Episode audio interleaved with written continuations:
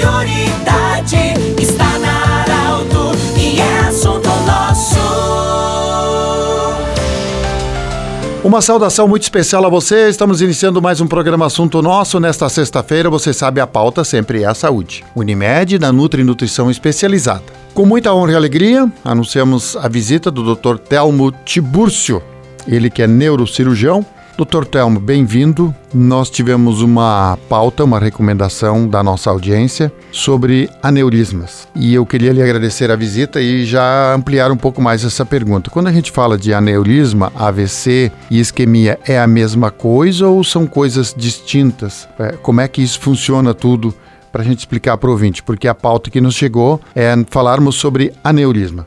Bem-vindo. Obrigado, Pedro. Obrigado pelo convite. Sempre uma honra estar aqui no Grupo Arauto, podendo explicar um pouquinho das questões relacionadas à saúde. Aneurisma e AVC. O, o termo correto para o AVC, é, ele é muito maior, o, a abrangência do AVC é muito maior. AVC significa qualquer problema vascular dentro do cérebro. Então, a gente classifica os AVCs em isquêmicos, quando falta sangue, por exemplo, imagine um cano, dentro do cano para de fluir o sangue por algum motivo, ou porque entupiu, por um, um trombo, alguma coisa, ou por um problema de sangue ou cardíaco, e na e o, a, os hemorrágicos, que é o que, que acontece? Sangra, estoura o vaso.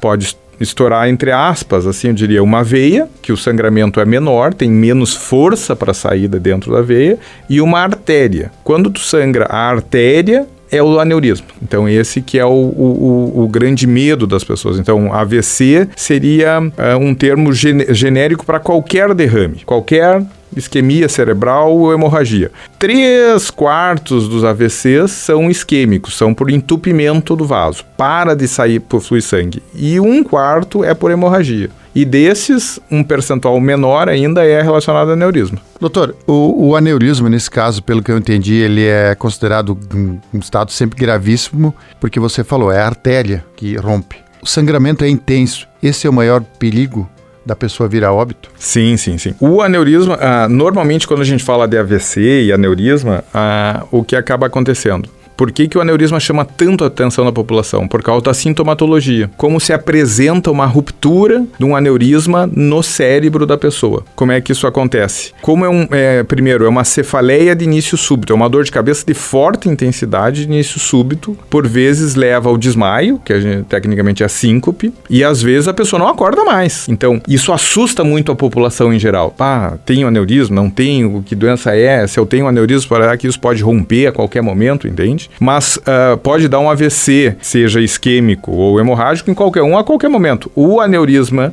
ele assusta mais por causa disso. O tipo de sangramento que acontece é arterial, ou seja, a pressão com que o sangue sai de dentro da artéria e vai para o cérebro, para o lugar onde não era para ir, é muito maior, entende? Daí vem com os sintomas juntos, que é o sintoma do, da, da dor de cabeça, do desmaio, do vômito, da rigidez de nuca que a gente Sim. fala. Doutor, uh, você é neurocirurgião, mas a gente sabe que aneurisma não é só na, na região da cabeça que dá, nós temos outros aneurismas também. Isso, isso. O aneurisma daí a gente sai um pouco do cérebro. Né? No, o aneurisma do cérebro, das artérias do cérebro, é um pouco especial. Se a gente imaginar um cano, ele é uma fragilidade na parede do vaso onde se forma uma bexiguinha, como se fosse um balão na parede lateral de um vaso. O aneurisma, o, o, o, outro aneurisma que é muito conhecido é o aneurisma da aorta abdominal, que é da, da, que é da aorta, é uma artéria, a maior artéria que a gente tem no abdômen. E esse aneurisma ele não é um saquinho, ele é todo o, o vaso, todo o cano que começa a aumentar de tamanho e acaba podendo romper também. E também é uma doença grave, mas daí a dor é na barriga, né? É uma outra doença que pode levar ao óbito, é uma doença extremamente grave. Então, o aneurisma, ele significa uma dilatação da artéria. Aneurismas são, uh, os perigosos são arteriais, então aneurisma cerebral é nas artérias do cérebro, ou seja, eles estão sob pressão. A cada vez que o coração bate, a artéria se dilata um pouquinho e volta.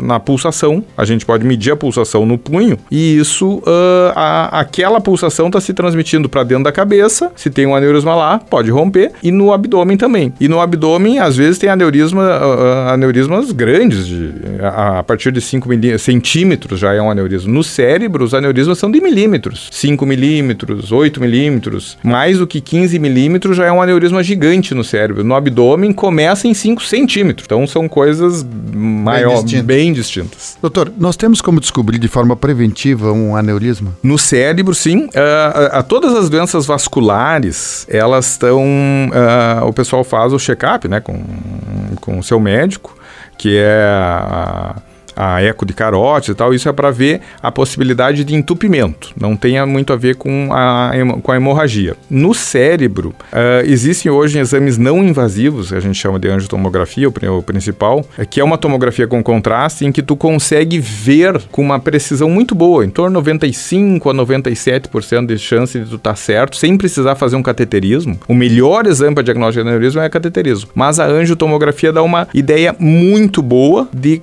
uh, se você tem um aneurisma ou não. Hoje ela não é recomendada como rastreamento para todo mundo. Ah, não, eu, eu tenho, acho que eu tenho um aneurisma, quero fazer. o médico acaba não solicitando. A gente solicita só em situações específicas, que é quando tem dois familiares de primeiro grau que tiveram um aneurisma. Aí a gente pode investigar a família toda e hoje melhorou muito isso, porque antigamente a gente tinha que fazer um cateterismo, que é um exame que tem um certo risco. Tem que furar uma artéria na perna, na virilha, botar um caninho lá para dentro e injetar o contraste contraste. Agora é uma tomografia. Tu injeta um contraste na veia do braço e consegue ter uma ideia se tem um aneurisma cerebral. Doutor, tem idade para ter aneurisma? Como é que isso funciona? Aumenta com a idade, sim. É mais comum uh, conforme a idade vai passando. Uh, mas a, a, a, partir de uh, o que a gente tem de fatores de risco, né? O tabagismo é fator de risco para aneurisma e pressão alta. São os dois fatores de risco conhecidos. E depois eh, tem coisas não uh, modificáveis, que a gente chama, que são os fatores de risco não modificáveis, que tem a ver a idade. A idade aumenta, mas tem um pico ali pela, uh, pela quinta, sexta década de vida, pode, mas pode ter aneurisma em pessoas com 20 anos. Não é, não, não obedece à regra, ó, tem que ser idoso para ter aneurisma.